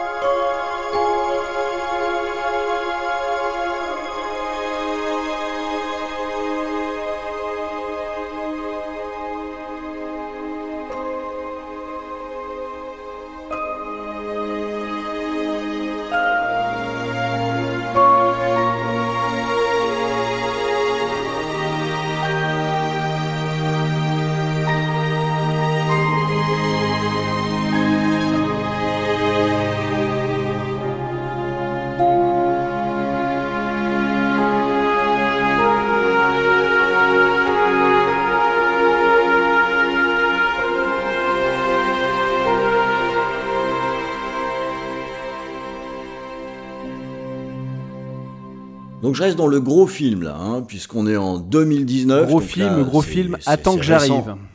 Oui, bah je, je vais pas non plus le défendre très fort, je te préviens. euh, pu- puisque on est sur euh, Alita Battle Angel qui est sorti en 2019, comme je l'ai dit, un film de notre ami, de ton ami d'ailleurs, fait. Robert Rodriguez. Et puis avec une musique de Junkie XL. Oui, ok, c'est la première escroquerie. J'ai Et après, de on parle, XL. on parle de moi et de euh, ma euh, diptyque sur le choc et la colère des titans. Mais toi, c'est encore pire car tu utilises les Oui, mêmes compositeurs. Et moi, on je fait trouve ce ça. qu'on peut. Euh, Oui, Mais- des fois, il faut faire plus. Mais je vais m'en expliquer, monsieur. Je vais m'en expliquer. Mais attention, je vais le dire tout de suite. hein, on a une deuxième escroquerie que je vais devoir euh, assumer. Je le dis franchement parce que après tout, je suis là pour défendre mon ami euh, Jack Courtney. Et donc, quand j'ai con- consulté sa filmo, j'ai vu, mais ah bon, il a joué dans Alita? Ah, mais c'est un rôle non crédité. Je me suis dit, bon, allez, pas grave, je le prends quand même. Euh, donc autant dire que je ne sais pas à quel moment est-ce qu'il apparaît de façon non créditée. Ça se trouve, c'est une voix euh, d'un mec qui est au chiottes, ou je, je sais pas. Euh, je- J'en ai pas du tout. C'est la voix des trois coquillages. Oui, peut-être, peut-être. Mais, mais, mais, mais, ça présente un, un énorme avantage. Il est non crédité, donc ça se trouve, il a été coupé au montage, et pour le coup, et personne ne peut dire qu'il a été mauvais. Bah si, s'il il a a, été même coupé, c'est qu'il a- excellent pendant. Et s'il a été coupé, c'est qu'il a été mauvais. Euh, Mais attends, non, c'est je, pour des je veux questions bien, de je veux bien que tu essayes de défendre le truc. Oh là là. Tout le monde n'est pas Xavier Dolan, euh, hein. Rodriguez qui, qui comme ça s'applique à ce que son histoire soit construite, etc., etc. Alors bon, après qu'elle soit construite, voilà, je disais que j'allais pas me battre pour ce film. Euh, c'est pas un film que j'aime beaucoup. Je le déteste pas non plus. Je le mets dans la catégorie consommation, j'avoue. Je sais qu'il y en a qui aiment, donc ils vont dire quoi, qu'est-ce qu'il raconte Moi, ça m'a fait un peu le même effet que l'adaptation live de Ghost in the Shell. hein. Je trouve que c'est juste un film qui est inutile. Voilà. Donc euh, je, je, je vois pas son intérêt. Euh, je connais un peu le manga, euh, c'était Gun chez nous, si je me trompe pas. Mais bon, bah, pff, bah, voilà quoi. Je, je, je, je- j'ai pas Ouais, trop compris les parties. en gros, t'es à, à court de bubblegum. Ouais, ouais, c'est ça. J'ai j'ai vraiment pas grand chose à dire sur ce film. Mais par contre, je disais que j'avais une raison pour resservir du Junkie XL. Parce que tout de même, j'ai une certaine déontologie. Je me suis posé la question. Est-ce que je vais, le, je vais en balancer un? Alors déjà, j'ai l'honnêteté hein, de passer les deux morceaux les uns après les autres. hein. Comme ça, je me cache même pas. Mais fondamentalement, euh, je me suis dit, ben si, je vais le prendre quand même parce que euh, je vais continuer en parlant de ce compositeur. Ce type-là a tout de même pas mal évolué. Et là, on a l'illustration qu'il est capable aussi de faire des choses qui sont quand même bien différentes les unes des autres. Et euh, le, la BO sur Alita, elle ne ressemble pas à ce qu'on a écouté juste avant sur Divergente. Et l'autre raison, c'est aussi que le morceau que j'ai passé, bah, il s'avère que je le trouve vraiment très bon. Euh, il correspond à une, euh, une scène du film que je, je trouve que c'est une des scènes réussies du film. Et je- il n'y en a pas forcément tant que ça, mais ça c'est une chouette scène euh, qui correspond en gros à la naissance de Gunn quand elle prend conscience de son existence. Et je trouve que la musique accompagne très bien ça. Cette, cette découverte de soi, elle, elle, a, elle a un rythme et une progression euh, que je trouve très bien étudiée, tout à fait appropriée. Euh, pour tout dire, la BO dans son ensemble, à mon sens, elle n'est pas de ce niveau-là, bien qu'elle euh, se tienne, elle se tienne tout à fait. Mais voilà, il n'y a pas forcément autant de, morceaux saillants. Mais celui-ci en particulier, ben, pour moi, il fait le job. Et quand je l'ai écouté, alors que Alita est un film pour, le- pour lequel j'ai peu d'amitié, ni de haine, enfin un film dont je me fous en fait, en réécoutant le morceau, je me suis rendu compte que ouais, que ça m'évoquait quand même la scène. Et ça, en général, c'est quand même le signe qu'un morceau est réussi. Quand en l'écoutant, on se projette, euh, on, se renvoie des images qu'on pensait peut-être même avoir oubliées. Donc euh, je pense qu'avec ça, je tiens un morceau qui est quand même plutôt costaud et qui devrait normalement, si tout va bien, me permettre de, bah, un peu dans un fauteuil de gagner, sauf, sauf, sauf, si Nico, avec la sélection qui arrive, se décide à sortir, bien sûr, bah, l'artillerie lourde.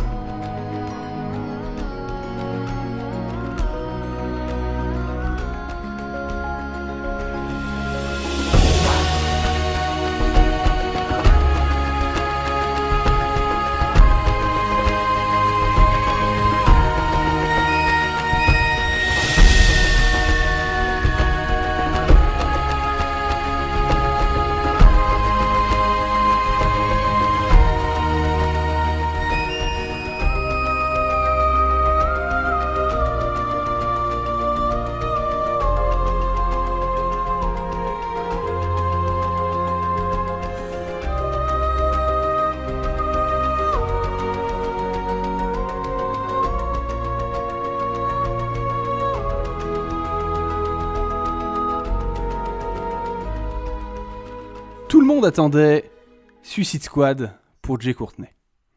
Tout le monde attendait Die Hard 5 pour Jay Courtney. Et donc tout le monde attendait évidemment Avatar pour Sam Worthington. Car, soyons francs, notre ami a quand même joué dans le plus gros succès mondial du cinéma. Alors évidemment, ce sont des chiffres, euh, on, y accorde l'importance qu'on en vit, Euh, certains s'en fichent, à tort ou à raison. Euh, en attendant, on ne peut pas nier le fait qu'Avatar a été un phénomène et Mm. on rigolait tout à l'heure de la 3D de, euh, du choc des titans. Et si autant de films ont été en 3D euh, fin 2000, début 2010, c'est bien qu'il y a une raison. C'est à cause ou grâce, mais surtout à cause d'Avatar, Surtout à cause. euh, qui est sorti en 2009, donc le grand film de James Cameron, avec une musique de James Horner qui était quand même un peu son compositeur attitré, euh, malgré le fait que maintenant il soit mort, donc euh, il va falloir changer de compositeur pour notre ami Cameron. On attend de voir pour la suite d'Avatar qui prendra le relais. C'est un film qui un film qui divise. Moi, je sais que je l'apprécie beaucoup. Euh, Moi, pas trop. Voilà, je dans la, div- dans la division là. Alors c'est le hasard, on s'était pas concerté, mais chose, chose que on, est, peux- on, on est chacun d'un côté de la barre. du- Chose que je peux comprendre. Euh, J'avoue être euh, touché par sa entre guillemets naïveté. Euh, je trouve que l'écriture, au même titre qu'un Fury Road, est très bonne. C'est-à-dire que pendant deux heures et demie, je ne m'ennuie pas, même si ça peut être très simple et des thèmes qui peuvent être, allez, très très vus et revus. Mais on ne peut pas enlever le fait que notre ami Sam Worthington n'a jamais été aussi bon que dans Avatar. Ouais, c'est assez vrai ça. Là, j'ai pas grand chose à contester là-dessus. Et donc c'est peut-être là où l'escroquerie Sam Worthington a commencé, c'est que euh, il a explosé à la face du monde avec ce film et des gens se sont dit il y a du potentiel avec cet acteur. Euh, bon, les gens se sont vite rendus compte que ce n'était pas le cas. Et puis après, les gens ont vu du- qu'il y avait Jay Courtney sur la planète et se sont dit Ah Sam, c'est pas mal. Euh, Tokuba. pour revenir un peu sur la, la bande originale du film, parce que le, le film, euh, tout le monde en a déjà plus ou moins parlé, euh, en tort et, à tort et à travers. Je vais être franc, c'est pas ma bande originale préférée de James Horner. Ouais, je suis d'accord. Euh, je trouve que elle fonctionne au niveau du film, quand on regarde le film. Par contre, à l'écoute, euh, c'est pas Mm. la bande originale la plus agréable.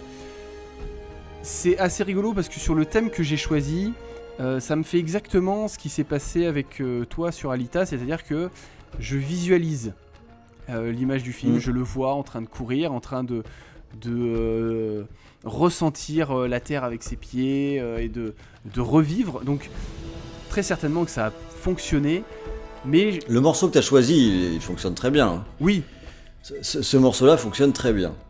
Euh, mais sur le- le- l'ensemble de, la, l'ensemble de la BO, moi je la trouve un peu fatigante en fait. Je J'arrive pas à y trouver beaucoup d'intérêt. euh, Je suis d'accord.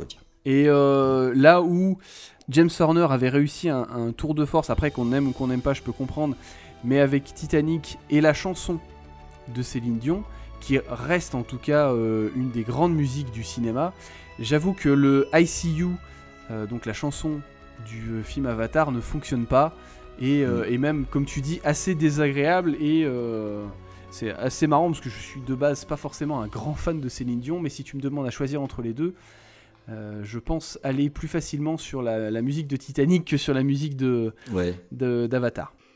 Ouais, ouais, ouais, ouais, c'est, je mais ouais, je te, je te rejoins là-dessus. hein. Bon, attention, quand je parlais de la division sur le film, n'exagérons rien. Il y a des choses que je trouve très chouettes, hein. notamment la 3D dans Avatar est incroyable. C'est avec euh, Hugo Cabret, c'est peut-être les deux films qui exploitent réellement la 3D. euh. Et Piranha 3D. Et Piranha 3D, euh, oui, parce qu'il y a une bite quand même. Et un implant. Mais il y a un implant. non, il y, a- il y a très peu de films qui, qui utilisent la, la- la- la 3D réellement correctement. Avatar, c'est c'est une expérience de cinéma. hein. C'est dans- en salle, c'est quand même, euh, c'est quand même tout à fait, euh, tout à fait spectaculaire. Bon, j'ai plus de problèmes, et c'est pas non plus avec les thèmes euh, simples, etc. J'ai aucun problème avec ça. mais Moi, je suis pas un gros amateur de l'écriture du film. Il y a pas mal de choses qui me dérangent, et puis euh, visuellement, je- ah, Ça, je suis d'accord. Je trouve que c'est très clivant. C'est un peu comme les, euh, la trilogie du Hobbit. C'est vraiment, tu, soit tu accroches à l'imagerie, soit ça te sort Mais complètement du film. Après, voilà, c'est des partis pris. Et j'avoue euh, que je suis assez adepte de personnes qui vont tenter ce genre de choses plutôt que de rester sur quelque chose de totalement neutre.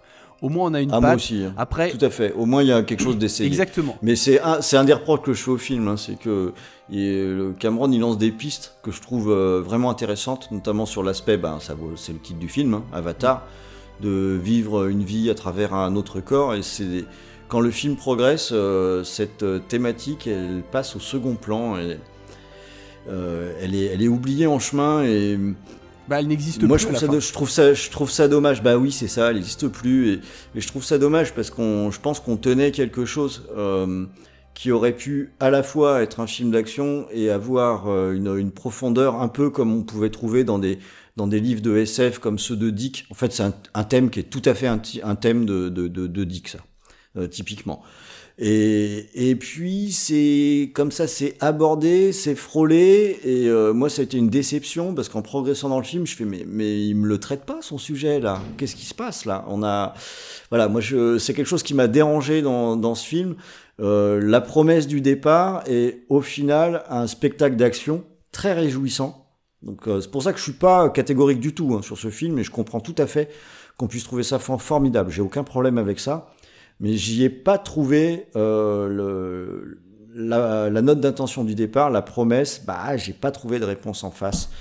Et voilà. Surtout- je suis resté sur ma faim à cause de ça. Surtout par rapport à la scène dont on vient de parler, où le rapport entre l'avatar et euh, lui qui est, euh, qui est en fauteuil roulant, en tout cas, qui permettait donc d'avoir cette vie par euh, procuration, Mais oui. euh, où tu sentais... quelque euh, chose, quand même. voilà, c'est vrai Mm. que euh, je peux comprendre que ça, que ça dérange.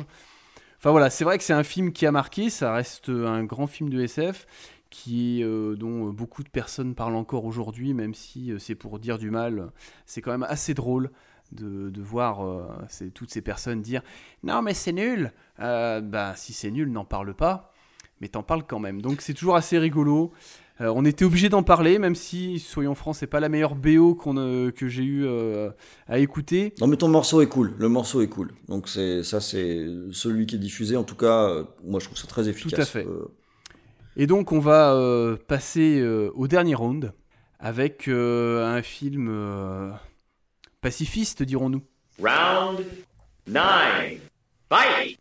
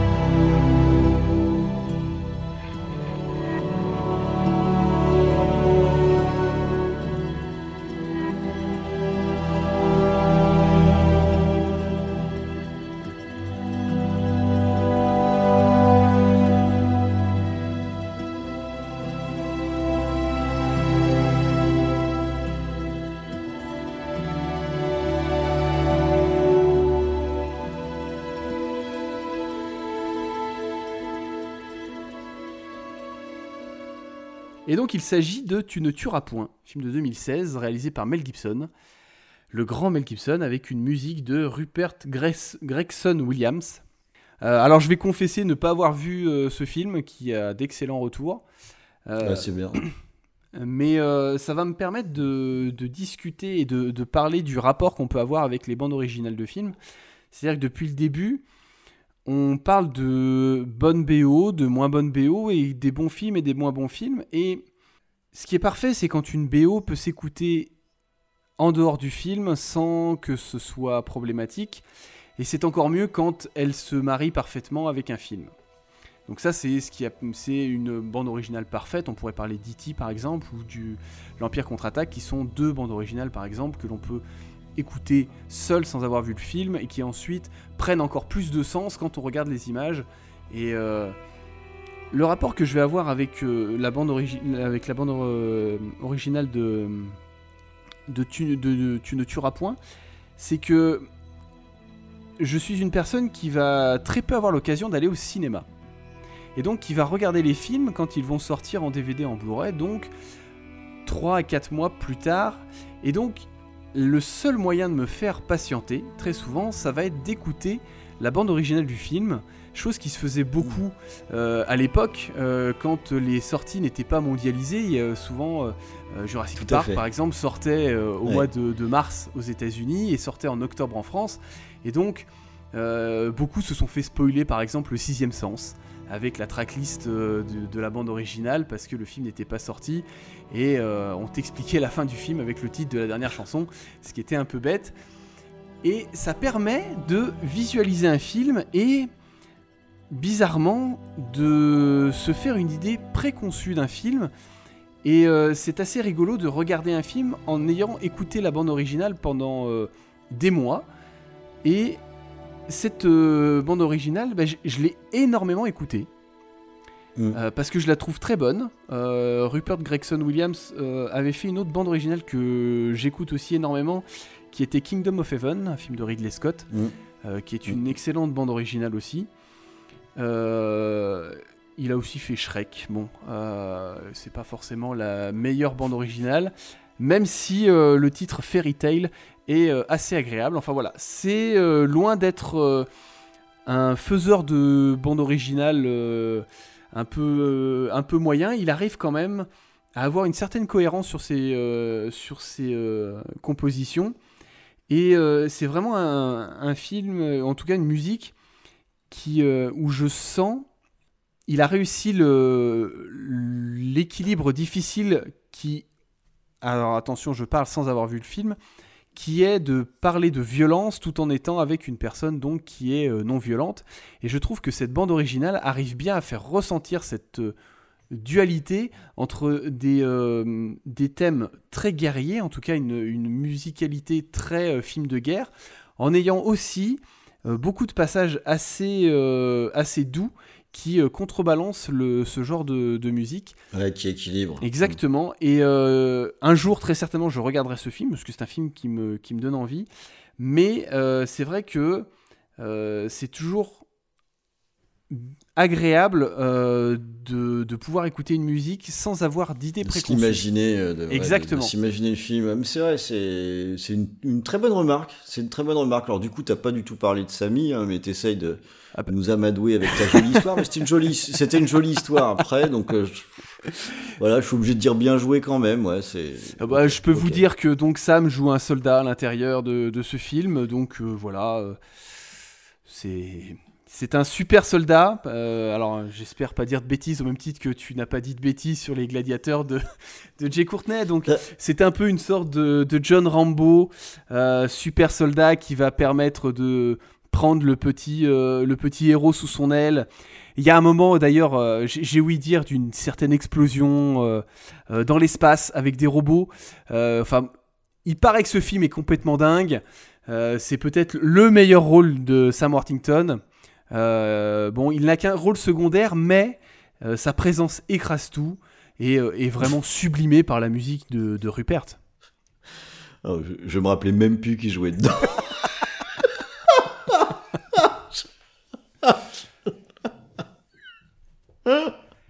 je, ne sais que dire. Je... Quand, quand j'ai vu le titre, j'ai fait ah bon, il jouait. J'avoue avoir cherché sur sa page Wikipédia et être tombé sur ce titre et je me suis dit c'est très bien, ça me permettra de parler euh, déjà de Mel Gibson qui est une, euh, qui est une personne dont on traitera très certainement dans un futur sujet dans les 12 prochaines années. Euh, mais euh, et surtout de parler de cette bande originale qui pour le coup est vraiment bonne et euh, assez agréable à l'écoute. Et donc toi tu vas essayer de passer après ça encore avec une fumisterie, hein, on n'est plus à ça près, hein, de toute façon ce ne sera que la troisième de cette émission et je vous laisse découvrir euh, ce euh, grand thème pour ce petit film.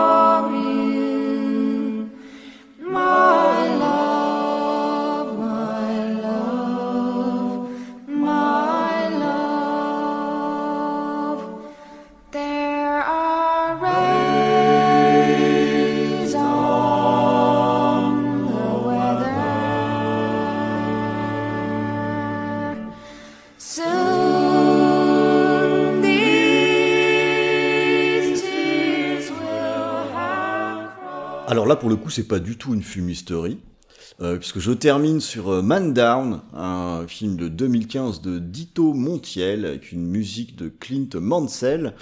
Euh, c'est pas une fumisterie, c'est ce qu'on appelle la camaraderie. Bien sûr. Euh, c'est c'est l'ami Creeper. Moi je dirais plutôt du bizutage, car évidemment Ah. les anciens se sont serrés les coudes et ont laissé les petits nouveaux se débrouiller tout seuls.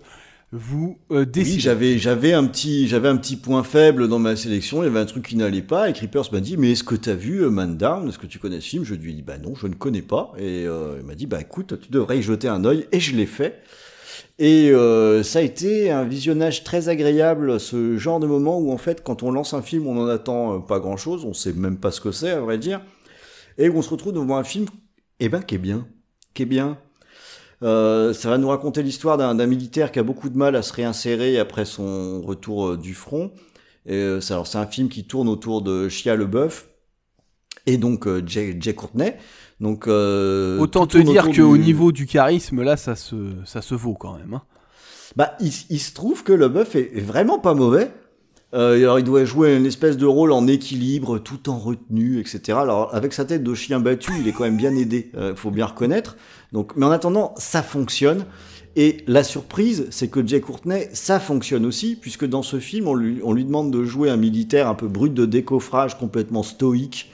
En fait, on lui demande juste d'être là. Et ça, c'est le genre de truc bah, qu'il peut faire, quoi.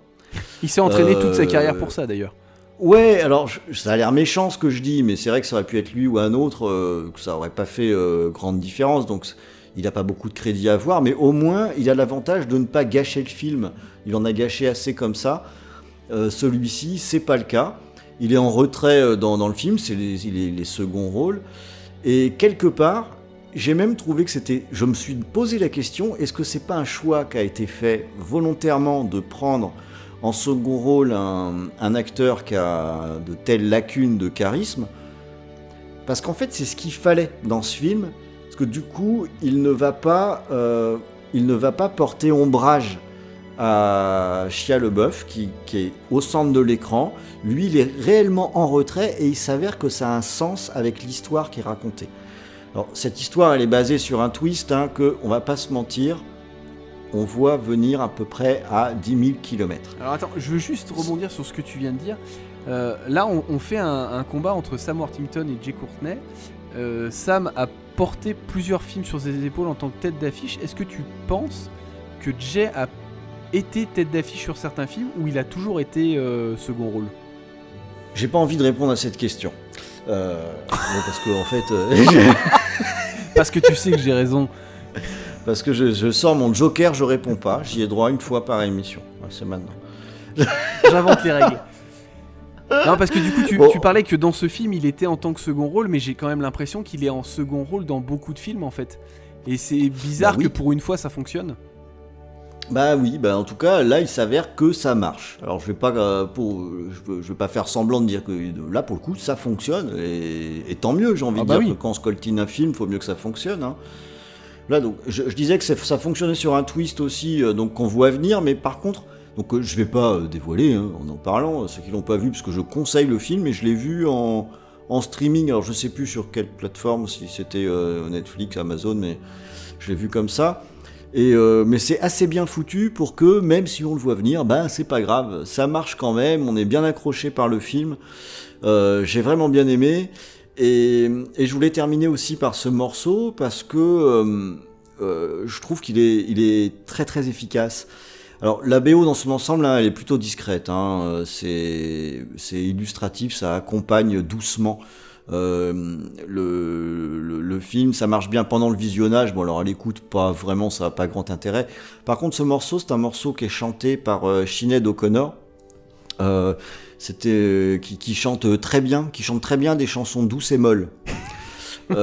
Et, là, je dois dire que pendant le film, pour le sujet qui est traité, c'est un peu ce que tu disais tout à l'heure entre l'adéquation entre un morceau et ce qui est illustré. Là, on a quelque chose où il y a une, vraie charge émotionnelle qui se dégage. Elle chante tout de même très bien. Euh, la chanson est jolie. Elle nous laisse en, elle nous laisse en suspension quand on regarde le film. Tu sais, c'est quand, euh, c'est ces moments où euh, tu pourrais arrêter le film parce que c'est terminé, mais tu vas continuer d'écouter parce qu'en fait, Mm. t'es es encore dans le film euh, pendant, pendant que le- le- la chanson continue. Et j'aime bien ce, quand, quand il y a ce genre de choses, quoi, où t'as pas envie de partir à la, au générique parce qu'en fait, tu restes dans l'ambiance de, de ce que t'as vu. Attention, hein, je suis pas en train de vous décrire le chef-d'œuvre absolu, mais on est sur un, quand même sur ce que j'ai trouvé être un chouette film. Et, et euh, avec cette chanson qui, pour moi, faisait absolument le job euh, comme il faut, sans prendre le dessus, sans couvrir non plus le, le film en l'accompagnant. Et euh, quand je l'ai écouté toute seule, je me suis dit, bah, c'est aussi finalement agréable à écouter tout seul. Donc euh, je pense que ça marchera plutôt pas mal pour, pour clôturer l'émission. Euh, que ça fera une, une, une vraie belle chanson, quoi. Je suis d'accord. Et en plus que ça laissera aussi une impression euh, très positive sur mon poulain, euh, en me permettant bah, de, de remporter le duel euh, un peu les, les doigts dans le nez. Quoi. Alors les doigts dans le nez, je n'irai pas jusque là, mais euh, en tout cas, moi, j'avoue avoir assez apprécié la, la chanson que tu avais choisie.